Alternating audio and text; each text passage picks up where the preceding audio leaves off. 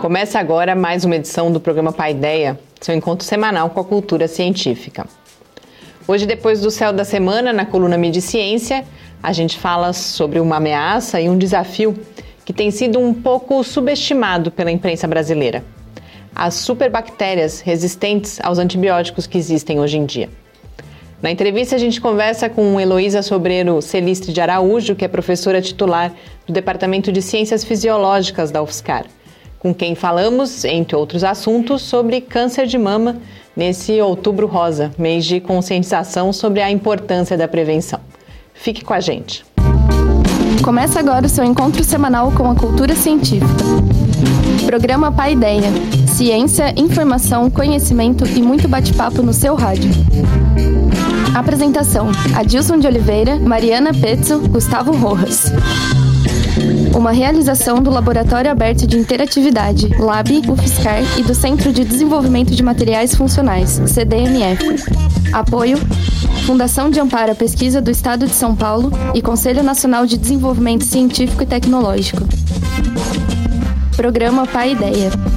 O seu encontro semanal com a cultura científica. Muito boa noite, estamos de volta aqui no Paideia, esse nosso encontro semanal com a cultura científica, uma realização do Laboratório Aberto de Interatividade da UFSCar, o LAB, e do Centro de Desenvolvimento de Materiais Funcionais, o CDMF.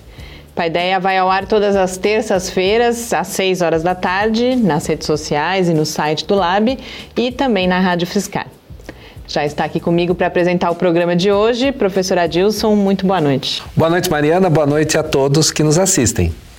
E para a gente começar o programa, vamos conferir com Gustavo Rojas, nosso astrônomo, as dicas do que observar no céu dessa semana. Céu da semana. No começo da noite, podemos ver Saturno a oeste na constelação do Serpentário. O planeta dos Anéis fica visível até às 11 da noite. Marte aparece a leste às 5 e meia da manhã na constelação de Virgem. Na manhã de 17 de outubro, a lua minguante fica ao lado de Marte. Vênus está logo abaixo de Marte e pode ser visto no horizonte leste antes do amanhecer. É a última semana do ano em que poderemos ver a estrela d'alva. E na madrugada do sábado, 21 de outubro, acontece a chuva de meteoros orionídeos, causada pela poeira deixada pelo cometa Halley. Para observar os meteoros, vá a um local bem escuro e olhe para o leste a partir da uma da manhã. O melhor horário para observar é uma hora antes do amanhecer. A invenção do telescópio no início do século 17 foi uma revolução na astronomia. Um número imenso de estrelas invisíveis a olho nu passou a ser observado pelos astrônomos. O telescópio também aprimorou a medida das posições dos astros. Entretanto, um astrônomo europeu desprezou essa nova tecnologia.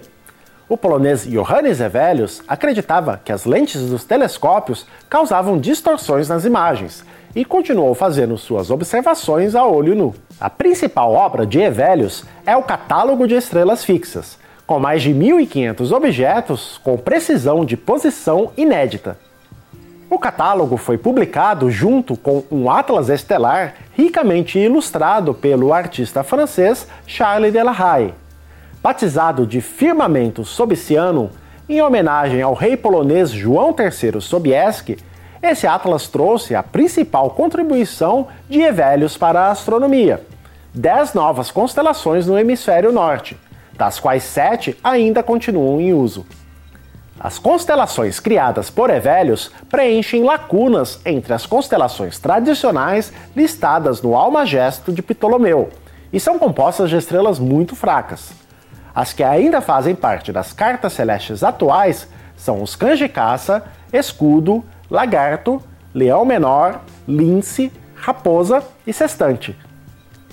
Além dessas novas constelações, o Atlas Celeste de Hevelius também trazia um mapa das constelações do Hemisfério Sul, propostas pelos holandeses Petrus Plancius e Peter Kaiser.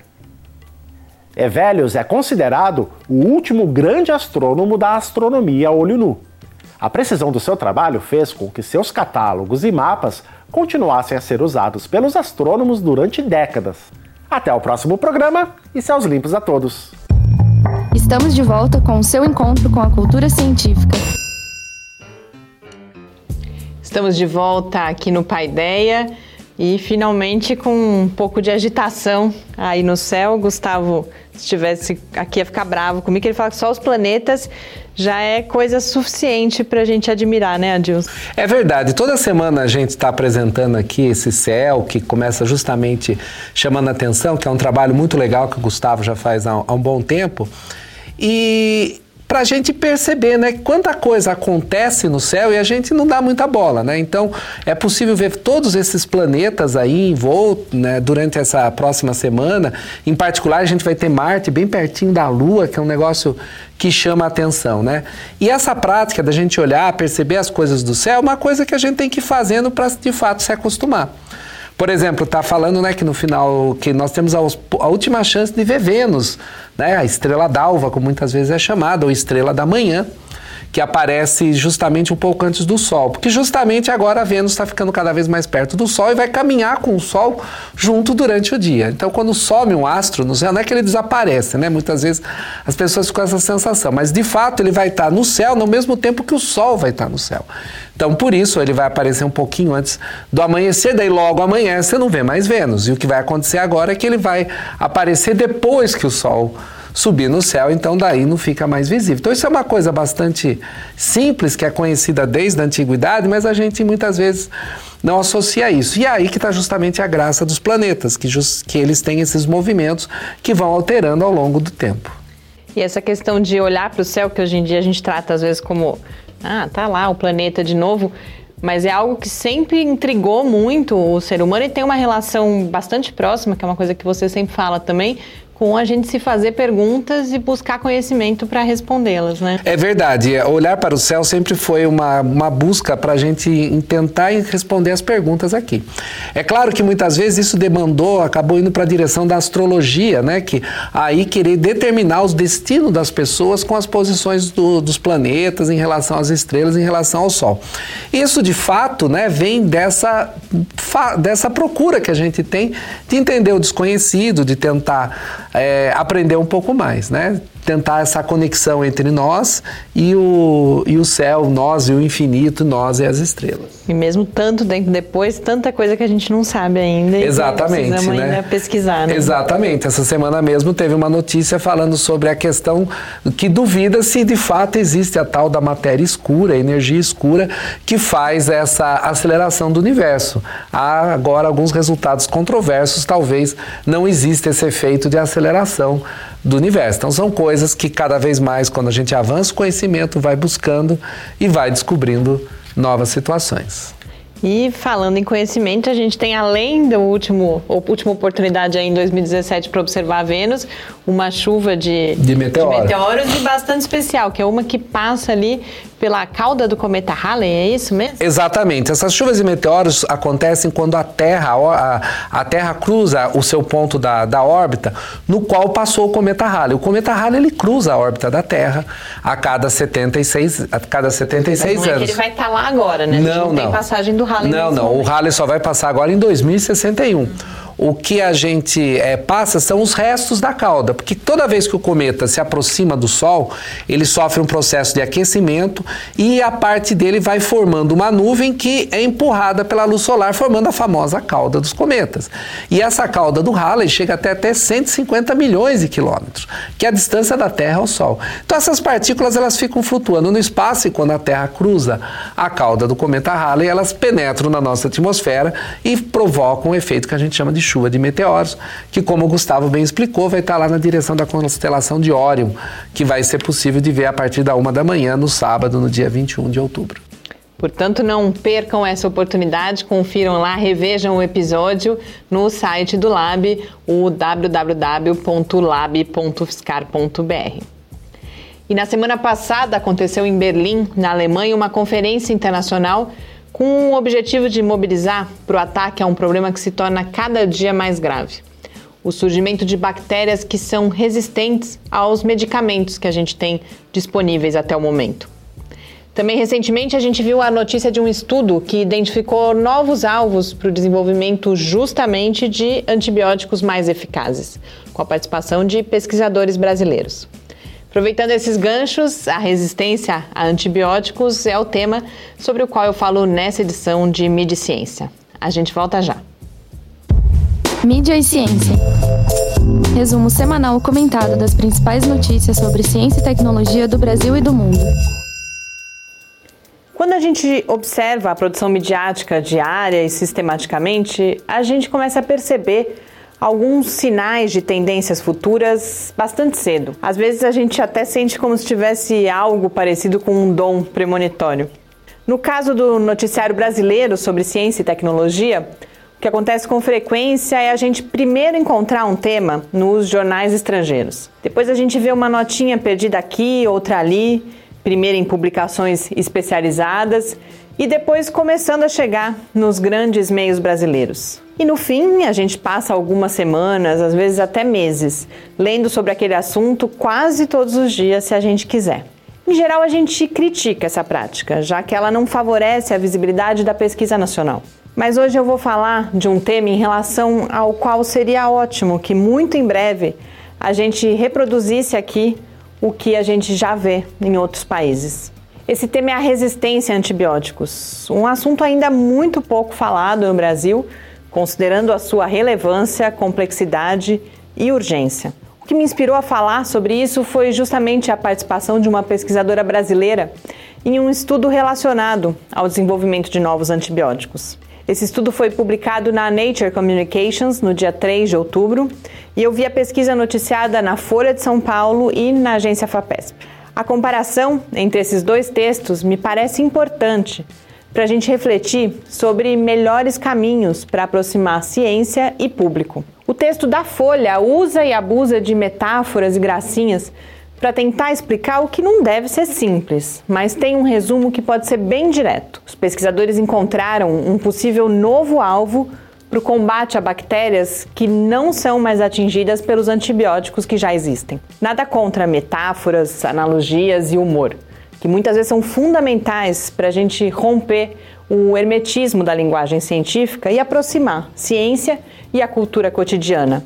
Mas comparar os efeitos de uma braguilha aberta em humanos e bactérias, falar ainda que entre aspas em bactérias gordinhas e até mesmo a analogia central com um zíper quebrado que permanece sempre fechado, para mim, são exemplos perfeitos de soluções que não só não ajudam, mas desviam a atenção e podem inclusive atrapalhar muito a compreensão daquilo que a gente queria explicar. Ao menos no meu caso, foi esse o resultado. E por isso eu recomendo a leitura do texto da FAPESP. Mas críticas à parte, o ponto é que a gente precisa, como fazem essas matérias, falar da resistência a antibióticos. A gente precisa falar disso, inclusive, porque o problema, além de gravíssimo, vai muito além do uso que a gente, quando é vítima de alguma infecção, faz dos antibióticos, seguindo ou não a prescrição médica. Outros aspectos fundamentais são o uso de antibióticos na produção animal e o baixo investimento da indústria farmacêutica no desenvolvimento de novos antibióticos. Para a gente compreender por que a situação já está sendo chamada até de apocalipse dos antibióticos. Para saber mais, a coluna lá no site tem os links. Nos dias 12 e 13 de outubro, acontece em Berlim uma grande conferência internacional que se apresenta como uma chamada global à ação sobre infecções resistentes a medicamentos. Nossa expectativa é que a conferência resulte em uma nova leva de notícias sobre o tema na mídia brasileira. Vamos conferir. Enquanto isso, boas leituras e uma ótima semana. Estamos de volta com o seu encontro com a cultura científica. Estamos de volta aqui no Paideia. Daqui a pouco a gente recebe a professora Heloísa aqui, que certamente poderá falar mais sobre esse tema.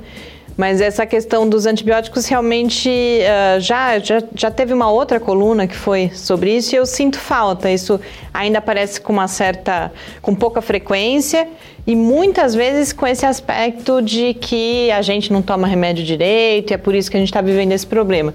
Quando a gente vê que tem uma série de outros fatores envolvidos, muitos deles econômicos, tanto em termos da produção animal quanto uh, do investimento que a indústria farmacêutica faz, se esses remédios dão um lucro ou não. Às vezes coisas muito simples poderiam resolver o problema e não estão disponíveis. Né? É, eu acho que justamente a matéria jornalística ela pode justa, é, esclarecer um pouco melhor né, essa importância no caso em particular dos antibióticos, né? Porque também a gente tem essa onda um pouco agora de que remédio, todo remédio faz mal, né?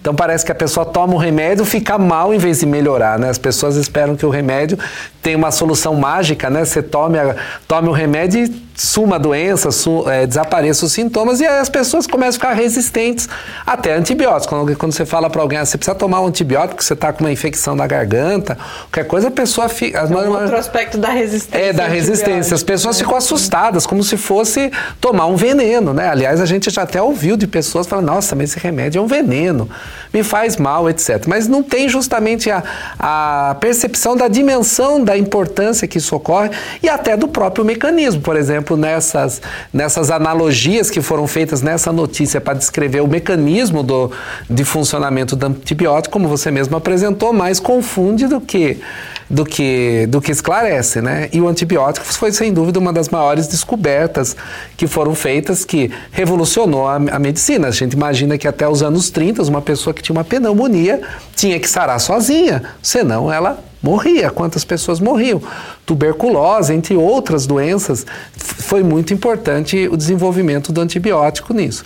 E esse caso agora das superbactérias vão ficando resistentes, etc. Tal, é um desafio, é um desafio que necessita o quê? De investimento em ciência, muito investimento em pesquisa básica, né? Porque o desenvolvimento de, um nova, de uma nova droga, um novo remédio, ele passa por um grande aspecto de entender os processos básicos de pesquisa fundamental. Então, se você não tem um financiamento contínuo de pesquisa fundamental, você não vai chegar a novos medicamentos ou novas drogas, né? E aí a gente cai nessa história que a gente tem falado todas as semanas aqui, né? Os cortes no financiamento, na pesquisa aqui no Brasil vão custar muito caro para esse país. Justamente vão perder chances de que o Brasil possa avançar no desenvolvimento de coisas desse tipo e aí de repente a gente ficar, depend... ficar é, atrelado exclusivamente a pesquisas feitas fora do país e principalmente a coisas desenvolvidas por laboratórios fora do país que nós vamos pagar bastante caro para isso. E que como o professor Glaucio na entrevista recentemente falava inclusive, que muitas doenças que a gente tem que enfrentar aqui no Brasil não tem interesse para esses laboratórios, por exemplo, buscar uh, medicamentos que possam combater. Né? É, exatamente. Então, esse é, eu acho que isso é uma questão urgente da gente pensar porque pode custar caro, né? Então, esses cortes na ciência, no investimento em ciência e tecnologia vão custar muito caro para o país. A gente não está percebendo agora, mas os cortes eles vão ter repercussões nos próximos anos. Mesmo que conserte o orçamento para o ano que vem, você já cria uma expectativa, uma falta de oportunidade que vai custar muito caro. Então, isso é, eu queria importante. aproveitar que você falou da analogia do zíper, até uh, justificar um pouco, porque realmente ela, você percebe que houve uma tentativa muito grande de aproximar. Tem um determinado momento que fala, inclusive, que a técnica que foi utilizada, que foi a cristalografia de proteínas, inclusive, que parece com a criomicroscopia, que tinha ganhado o Nobel naquela semana. Então, você percebe um conjunto de coisas que o autor usou ali para aproximar, e particularmente a metáfora do zíper, eu posso uh, não ter compreendido exatamente o que ele pretendia, mas eu não. Porque tem uma relação ali de, de, de, de combinação, como você tem ali no zíper, né? Os dois lados e tal, mas não vai muito além disso. Então é algo que a gente precisa ficar atento, que um, um bom texto ele não é fácil e às vezes é melhor a gente optar pelo caminho mais seguro, passar a mensagem, como por exemplo a matéria da agência FAPESP fez muito bem, e prescindir dessa desse tom mais literário que nem sempre funciona. É, no fundo precisa saber quem vai ler aquela notícia. Então, por exemplo, quem é o leitor médio da Folha de São Paulo, do Estado de São Paulo? Então você pode pensar naquele leitor que vai a, a receber essa, essa notícia, que é diferente quando você vai explicar para crianças sobre como funciona o antibiótico.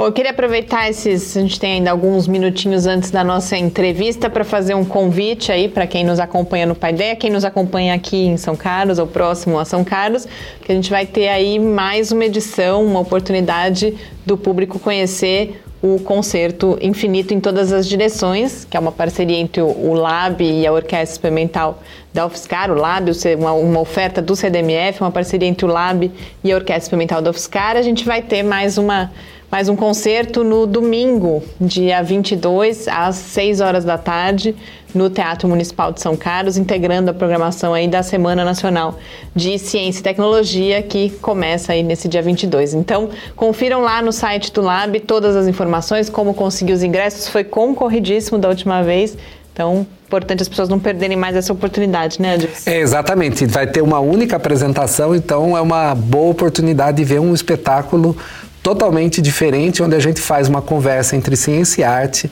que é única e poderemos aprender bastante coisas sobre isso.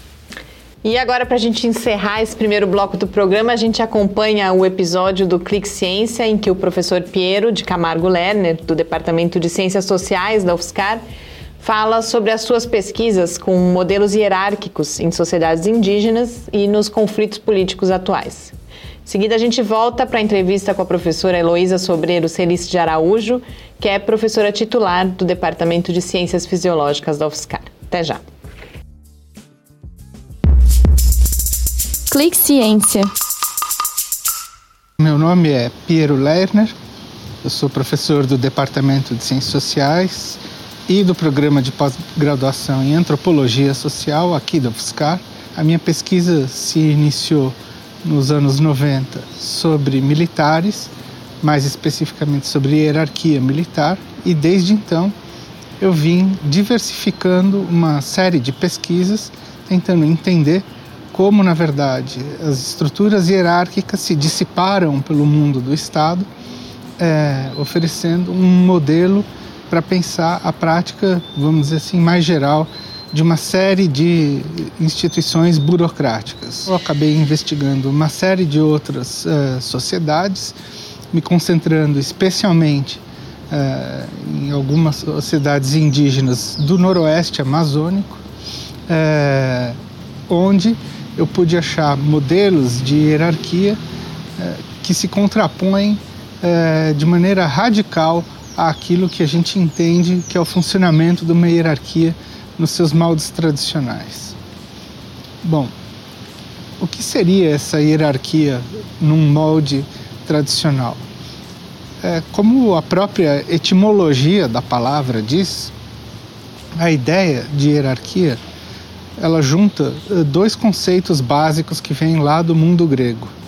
É, um é o conceito de eros ou hiereus, que é o conceito de sagrado, ou que vem dos sacerdotes gregos, ou das sacerdotisas, e o outro é arqué. A ideia de arqué supõe a noção de que você obedece a, uma, a um princípio é, de classificação e de regulação da realidade sem exatamente saber por que está fazendo isso. Ainda que seja uma vertente moderna e de uma sociedade de, típico, de tipo individualista, a ideia é que as pessoas tenham as suas ações moldadas por princípios que estão para além da sua capacidade de agenciamento uh, no mundo. O que eu fui encontrando foram diversas outras formas de hierarquia onde esse agenciamento é colocado, que não pressupõe necessariamente a ideia de um comando e obediência imediatamente dado.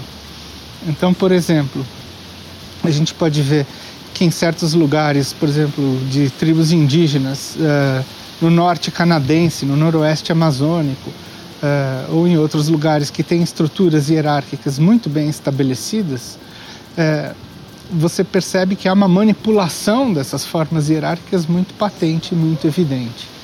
Então,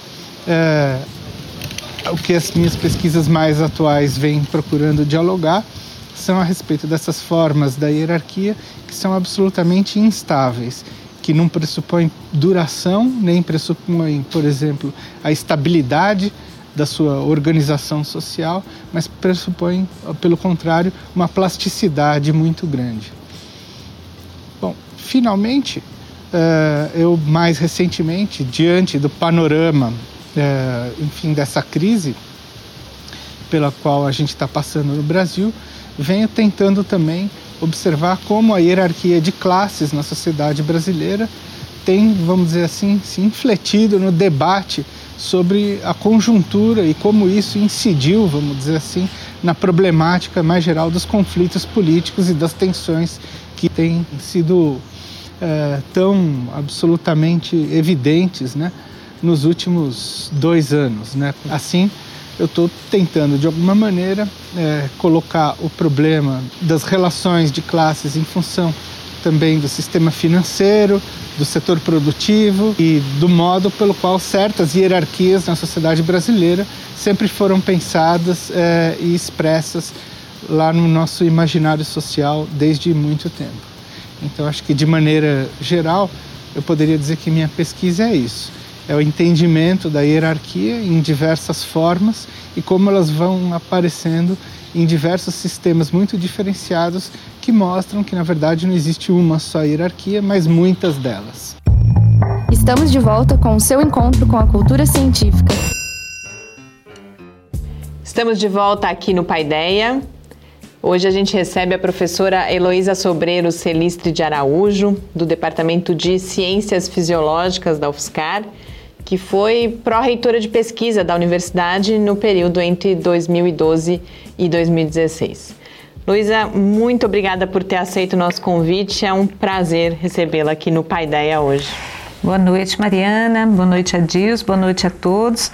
É, Para mim é que é um prazer muito grande estar aqui. Eu acho que esse programa é muito interessante. Eu sou uma ouvinte assídua e é um prazer falar de ciência com pessoas que também gostam muito de ciência. A gente, para começar, justamente, a gente tem tentado no programa, às vezes a gente parece, as diferentes áreas do conhecimento parecem óbvias, mas as pessoas não conhecem os detalhes. Então eu queria que você começasse falando sobre as ciências fisiológicas, particularmente sobre a sua área de atuação. O que significa a gente uh, pesquisar ou buscar compreender os processos fisiológicos uh, e também na área, a biologia molecular. Qual é o objeto da biologia molecular, por exemplo? Certo. É, as ciências fisiológicas é, é, é, um conjunto de ciências básicas que busca, como você falou, a compreensão dos mecanismos é, de funcionamento dos organismos vivos, sejam seres humanos, sejam animais, vegetais e até micro-organismos. É, então, esses, é, essas áreas se complementam, né? Para fornecer exatamente essa compreensão de como a vida acontece. Por que, as, é, por que os organismos é, se multiplicam, como eles funcionam, por que adoecem, por que não funcionam às vezes direito. Então, com a compreensão dos mecanismos básicos de funcionamento das, das unidades menores do, de cada indivíduo, por exemplo, a uma única célula, com esse conhecimento de uma célula ou da, com, da, da comunicação, das interrelações entre os diferentes tipos celulares, diferentes tecidos, né? no caso de organismos pluricelulares como nós, né? os seres humanos. Então é dessa compreensão que a gente entende o todo. A gente entende o organismo humano ou os organismos animais, vegetais, e aí nós podemos então é, procurar soluções para problemas que envolvam esses seres. E dentro de, de ciências fisiológicas, é, o conjunto de disciplinas né, que envolve esse, essa área estão então a fisiologia, que é o estudo do funcionamento dos órgãos, a biofísica, que estuda os processos físicos que acontecem nos organismos, a bioquímica, que estuda os processos químicos que acontecem nesses organismos, e a farmacologia, ou seja, os uh, como as substâncias externas a esses indivíduos, esses seres, como que elas agem dentro do organismo. A farmacologia é a ciência que estuda os medicamentos, né? Quando a gente toma um medicamento, qual o efeito que vai causar, onde, consequências, por aí nessa, nessa linha de pensamento. A biologia molecular também é uma área é, da, das ciências fisiológicas, assim, assim como a biologia celular, né? Que a, Antigamente a gente tinha a citologia, que ainda é bastante utilizada, que é, é considerada uma matéria morfológica, descritiva. Já a biologia celular não, ela entende a célula como um indivíduo que funciona, que tem uma série de atividades, né? E a biologia molecular, ela já vai tentar entender a célula e esses processos fisiológicos a nível de moléculas. Como essas moléculas funcionam, como é, todos esses processos são regulados. E aí a gente vai chegar ao DNA. Por isso que muitas pessoas associam a biologia molecular ao DNA, que é realmente um grande alvo, mas não é só ele. Toda vez que estudamos DNA, RNA, proteínas, e outras moléculas, nós estamos trabalhando a nível molecular. É, mas, de uma maneira geral, quando se fala em biologia molecular, está se falando da regulação gênica do funcionamento celular. E uma coisa, você falou um pouco sobre isso, mas estudando aqui para essa conversa e vendo as diferentes pesquisas, aparentemente há, há, esse processo, você compreender um organismo, compreender como ele funciona, compreender como partes específicas dele funcionam, para depois, ou talvez concomitantemente, buscar, por exemplo, tratamento ou Exatamente. formas da gente prevenir doenças. É isso mesmo? Como que essas pesquisas exatamente acontecem? Isso, é exatamente uhum. isso. Nós temos eh, pesquisas básicas, que são aquelas que tentam a compreensão é, muito detalhada, nível molecular e às vezes até atômico, né?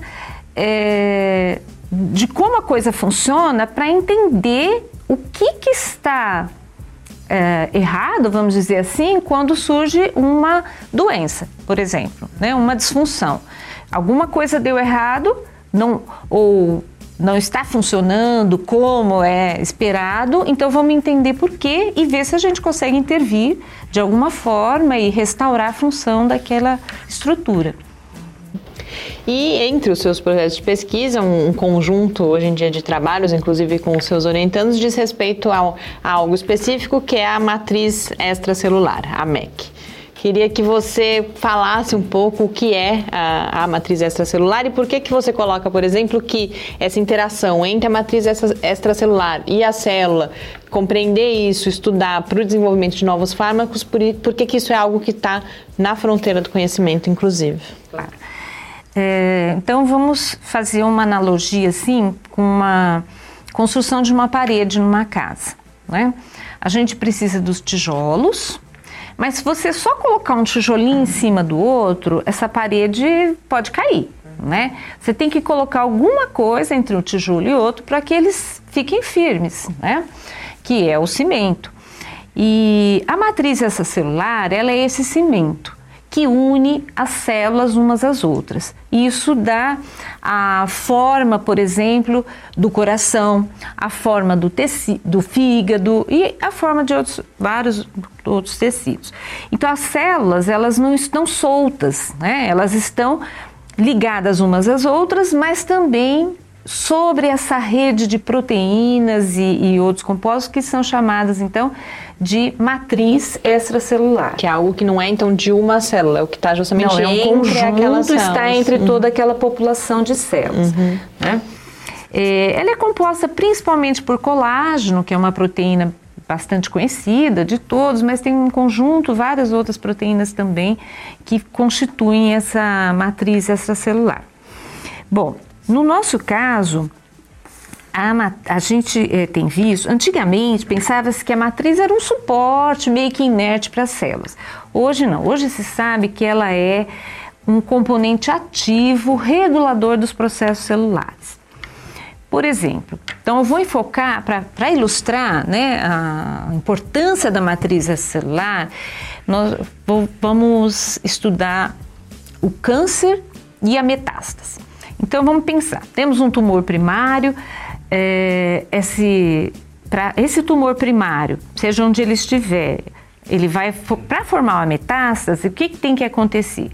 Algumas células desse tumor se dissociam do tumor, entram nos vasos sanguíneos ou linfáticos e vão migrar pelo corpo e vão encontrar um novo local onde elas vão aderir e formar um novo sítio tumoral, né? Que isso que se chama de tumor secundário metástase. Essas células, primeiro, para elas se soltarem do tumor primário, elas têm que atravessar essa matriz extracelular. Então, hoje, vários estudos mostram que a matriz extracelular do tumor, seja ele primário ou secundário, ela contribui significativamente para esse fenótipo maligno. Ela ajuda as células, é, ou seja, a célula tumoral interfere na matriz para ela permitir que a célula migre e quando ela migra e chega no novo sítio, ela adere ao que? A matriz extracelular desse novo local. Então, por isso que esses tumores, eles têm essa agressividade, é uma característica deles, então, né? A agressividade dos tumores aí tem vários fatores, né? Inclusive o tipo genético Sim. do tumor, mas com certeza hoje os estudos mostram que a matriz contribui interfere muito, por exemplo. contribui uhum. muito na, no, no, desenvolvimento da metástase. Uhum. Então, isso pode ser uma ação de, de, de, compreender melhor essa matriz, essa celular, etc., poderia, por exemplo, usar ela como uma ação para evitar as metástases. Se você conseguir aperfeiçoar alguma coisa, o mecanismo, entender esses mecanismos e de repente agir nela para evitar a metástase? Exatamente. O nosso trabalho principal é, tem exatamente essa abordagem. A célula, para uh, eh, migrar, para caminhar né, e chegar no novo sítio, ela usa um tipo de uh, âncoras, vamos dizer assim, para se ligar nesses lugares e que uh, nós estamos buscando inibidores para essas âncoras. Né? Os tipos de molécula que nós trabalhamos, que chamamos de desintegrina, são inibidores desses processos que a célula caminha e vai aderir na matriz. Então, nós inibimos, essas proteínas inibem a, a chegada da célula nesse novo sítio metastático. Inibe a adesão, das, a migração e a adesão da célula na matriz extracelular. E isso é, não é pioneirismo nosso, eu tenho que dizer, já existem muitos grupos estudando esse, esse aspecto, inclusive já tem um é, medicamento em fase clínica nos Estados Unidos.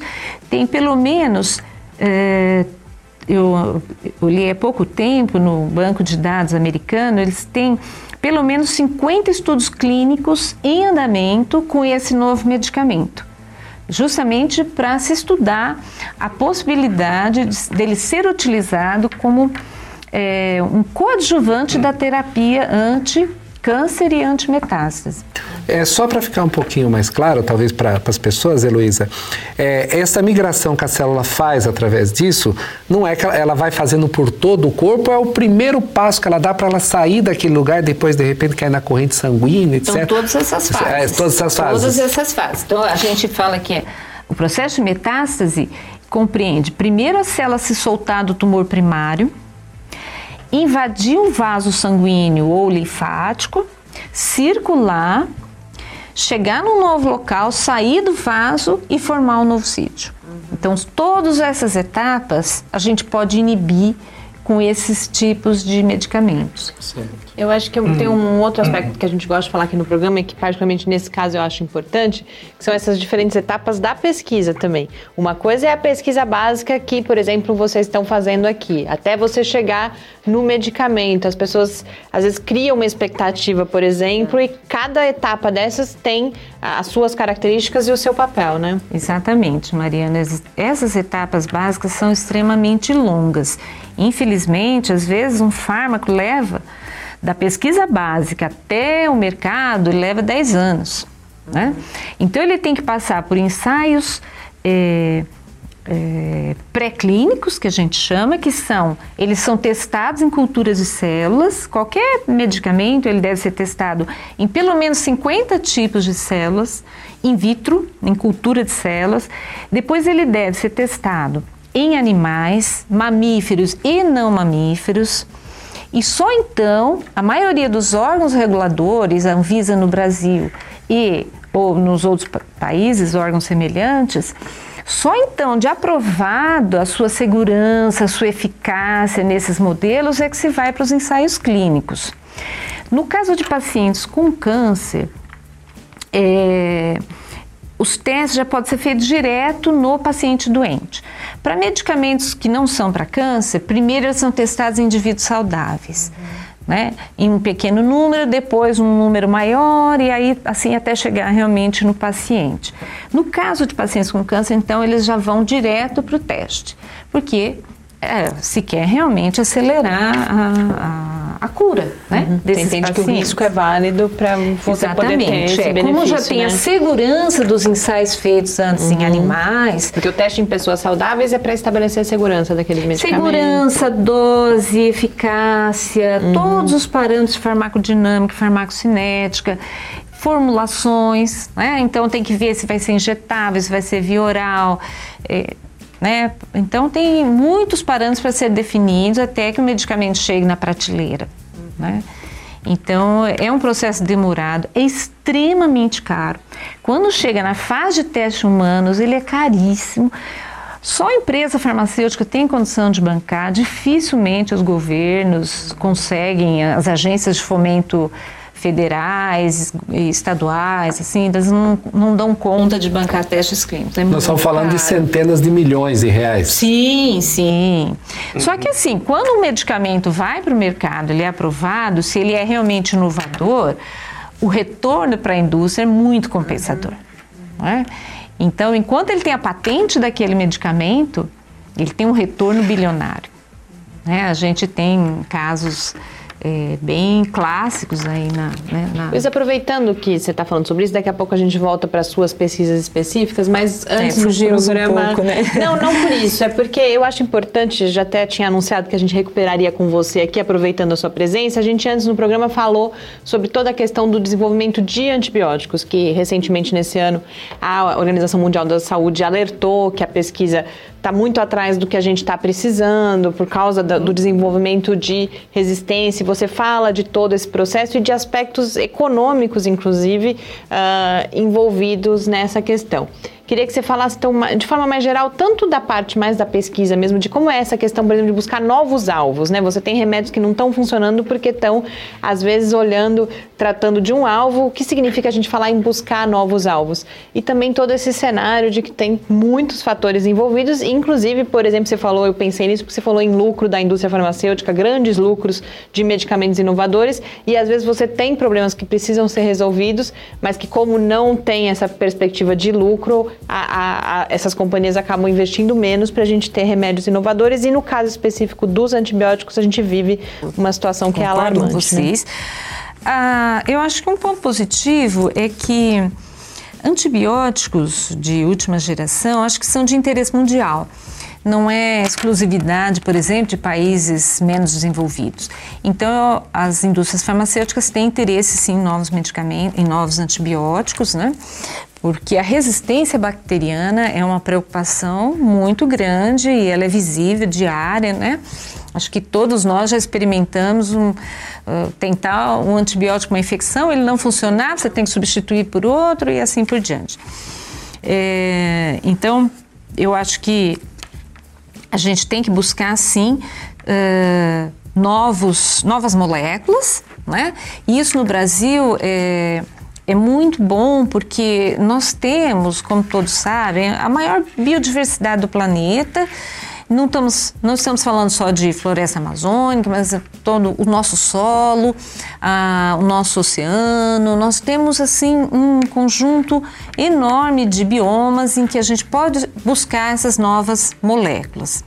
E isso já é feito em muitos grupos de pesquisa no Brasil que fazem isso muito bem feito.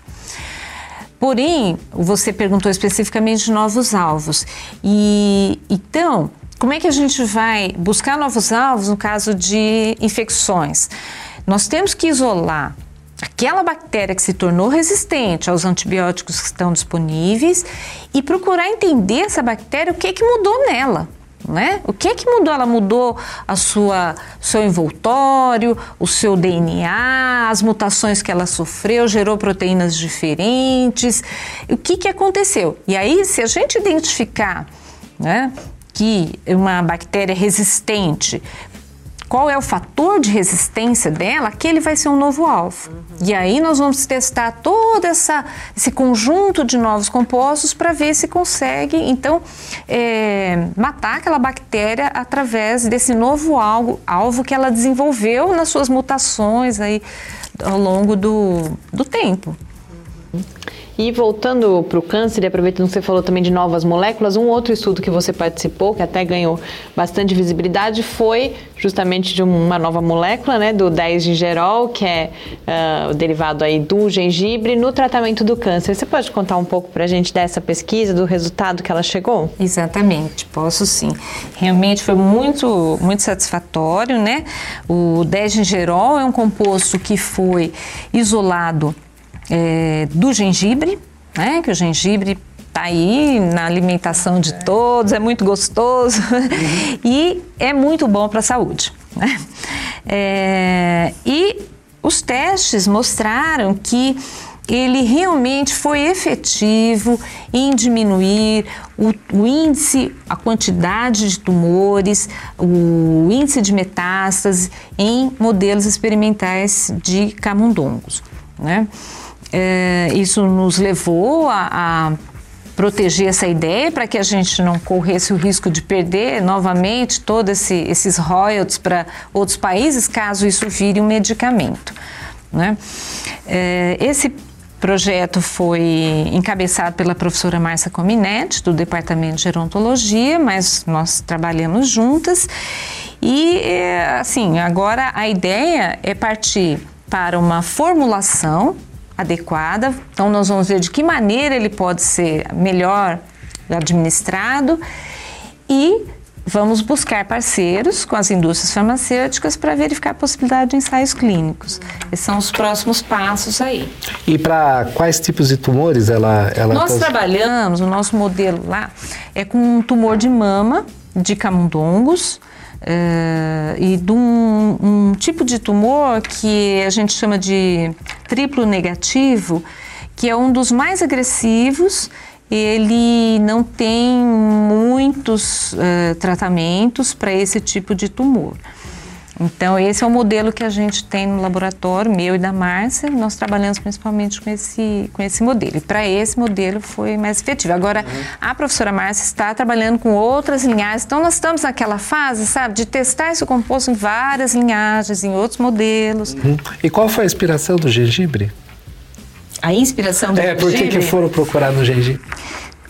Ah, na verdade, esse é um projeto que começou com o Departamento de Química da UFSCar, professor Paulo César eh, e o grupo dele, né, de pesquisa, e eles já tinham algumas evidências prévias disso. Inclusive, tem outro composto, o gingerol uh, 7, se não me engano, eu posso estar enganado, agora não me lembro, que já era bastante conhecido. Ele já, é, já tinha trabalhos de, literatura mostrando que ele tinha esse efeito, um efeito eh, anticancerígeno. Porém, o 10 gingerol ainda não tinha sido estudado. Acho que era o 7 gingerol que era estudado. E aí, é, nós tínhamos esse, eles tinham esse composto disponível e fomos testar e vimos que ele é muito mais efetivo que o outro que já era publicado, né, que já era conhecido. Foi daí então que surgiu essa ideia. Mas, na verdade, desde que saíram aqueles estudos com resveratrol do vinho, né? Uhum é, se busca por compostos similares que tenham assim essas propriedades. É, bom, os produtos naturais, os alimentos, são uma fonte riquíssima de novas moléculas para tratamento de todas as doenças. Né? Então, por isso que é muito, são muito estudados. Você mencionou que foi feito teste em camundongos, etc. Você poderia falar um pouquinho então dessa importância de fazer esses testes dessa forma, dessa maneira? Por que, que é necessário para fazer esses avanços? A pesquisa com animais, ela é fundamental. Não há como inferir os resultados, os possíveis efeitos tóxicos, a eficácia em células em cultura. Né? É, as células em cultura, é bom que as pessoas saibam, elas são células modificadas geneticamente para permanecer em cultura. Então, elas não são comparáveis às células normais. Elas têm respostas diferentes, são excelentes modelos para nos auxiliar a ter ideias e, e gerar caminhos. Mas não dá para se concluir que se ela, uma determinada substância não mata uma célula em cultura, não quer dizer que ela vai ser benéfica em, num organismo. Ou vice-versa. Ou vice-versa. Por outro lado, se a gente é, não podemos ir direto para um ser humano, Né? Nós testamos um dos, dos, fármacos que a gente está tentando estudar, um dos compostos. É, quando nós injetamos nos camundongos, nós vimos que eles foram muito tóxicos para o fígado. Tinha um bom efeito, mas era tóxico. Como é que nós vamos testar isso direto no ser humano? Na cultura não teria aparecido. Na cultura não ia aparecer jamais. Tem várias coisas que precisam ser do modelo em vivo. Resposta de anticorpos, do sistema imune, o efeito da circulação. Como é que eu estudo metástase em cultura? Não tem como. Uhum. Né? A metástase precisa daquele sistema de circulação.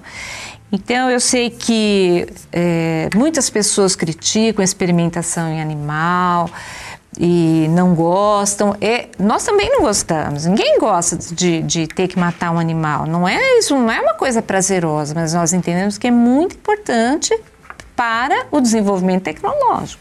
E esses animais, eles são preparados para isso, né? São animais específicos. São animais específicos, são criados em laboratórios, são desenvolvidos com todo cuidado, né? São livres de patógenos, tem água, alimentação, tem é, um veterinário que acompanha os procedimentos, isso é obrigatório por lei, e eles são sempre anestesiados para não sofrer nenhum processo doloroso, eles não sofrem, nós não, é, inclusive o tumor, quando a gente inocula células tumorais, o tumorzinho vai crescendo.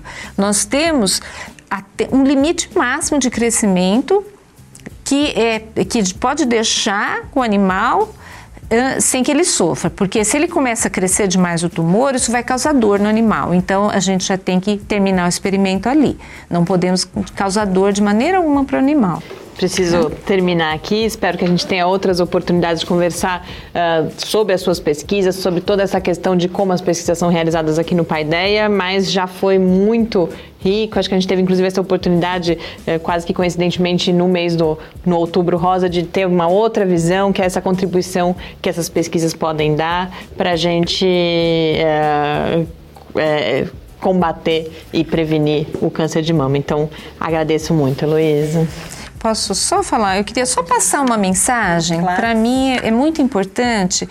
Assim, é, infelizmente, não tenho nenhuma solução mágica, né, para as pessoas que atualmente estão enfrentando algum tipo de câncer, mas o que eu queria passar é uma mensagem de otimismo, porque se a gente olhar a história da pesquisa do câncer, hoje, tudo que foi desenvolvido em termos de diagnóstico precoce, de novas terapias, novos uh, medicamentos, dietas, tudo isso prolongou muito, muito a sobrevida desses pacientes e mesmo levou muito à cura. Hoje, muitos tipos de câncer têm, são perfeitamente curáveis. Então, eu gostaria muito de deixar essa mensagem de otimismo para a população. Né? O câncer hoje não é aquele vilão que a gente enfrentava há 30, 40 anos atrás. Toda essa pesquisa levou muitos avanços e, e então assim a gente está otimista de que a gente cada vez mais vai caminhar para melhores soluções. Uma bela mensagem para a gente terminar aqui. O Pai Ideia, muito obrigada. Obrigada eu. Ideia volta então na próxima terça-feira, mas enquanto isso você pode acompanhar o Lab no Facebook, no Twitter ou falar com a gente pelo e-mail cliqueciência.ufscar.br. Muito boa noite. Boa, boa noite a todos. Programa Paideia. Ciência, informação, conhecimento e muito bate-papo no seu rádio. Uma realização do Laboratório Aberto de Interatividade, Lab UFSCar e do Centro de Desenvolvimento de Materiais Funcionais. Produção e pauta: Mariana Pezzo e Tárcio Fabrício. Edição: Rafael Simões e Mário Gonçalves Neto. Apoio: Fundação de Amparo à Pesquisa do Estado de São Paulo e Conselho Nacional de Desenvolvimento Científico e Tecnológico. Para saber mais, acesse nosso site www.lab.ufscar.br. Programa Paideia, o seu encontro semanal com a cultura científica.